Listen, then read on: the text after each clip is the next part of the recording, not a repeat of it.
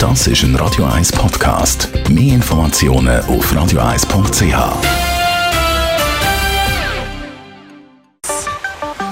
Der Finanzratgeber auf Radio 1 wird Ihnen präsentiert von der UBS.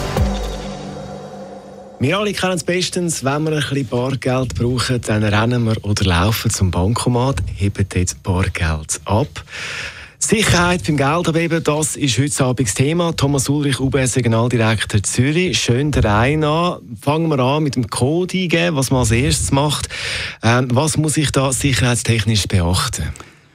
Also Geld abheben mit dem Bankomat ist wirklich etwas, was man fast jeden Tag macht. Und trotzdem gibt es ein paar Sachen, die vielleicht wichtig sind. Also als erstes mal ganz wichtig, äh, abdecken, wenn man den Code ähm, eingibt. Da gibt es ganz raffinierte Methoden, wie man das kann filmen mit einer kleinen Kamera, die man oben an den Bankomat anklebt, ohne dass man es sieht.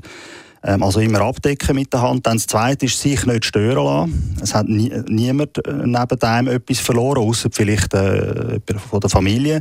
Also wenn jemand zu einem anläuft und irgendwie etwas fragt, sofort abbrechen, Transaktion nicht weitermachen, ähm, weil es gehört sich nicht. Wenn man, wenn man Geld abhebt vom Bankomat, dann ist man, steht man alleine vor dem Bankomat.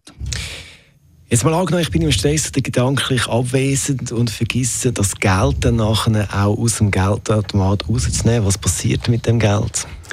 Ja, das kann, das kann passieren. Das Geld wird dann innerhalb von etwa 20 bis 30 Sekunden wird das Geld wieder in den Automat hineingezogen und es wird aufgezeichnet im Journal.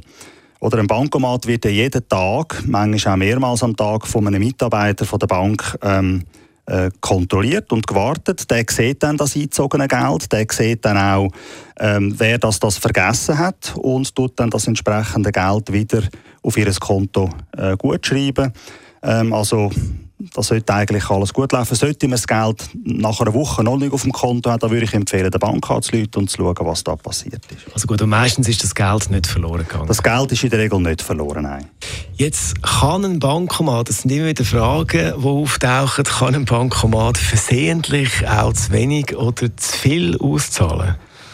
Also an und für sich hat es da ganz einen Haufen Sicherheitsmechanismen drin, äh, wo das sollte sicherstellen, dass das eben nicht passiert. Theoretisch kann das passieren, weil vielleicht irgendwo zwei Noten nicht ganz äh, also ein bisschen noch zusammenkleben oder was auch immer.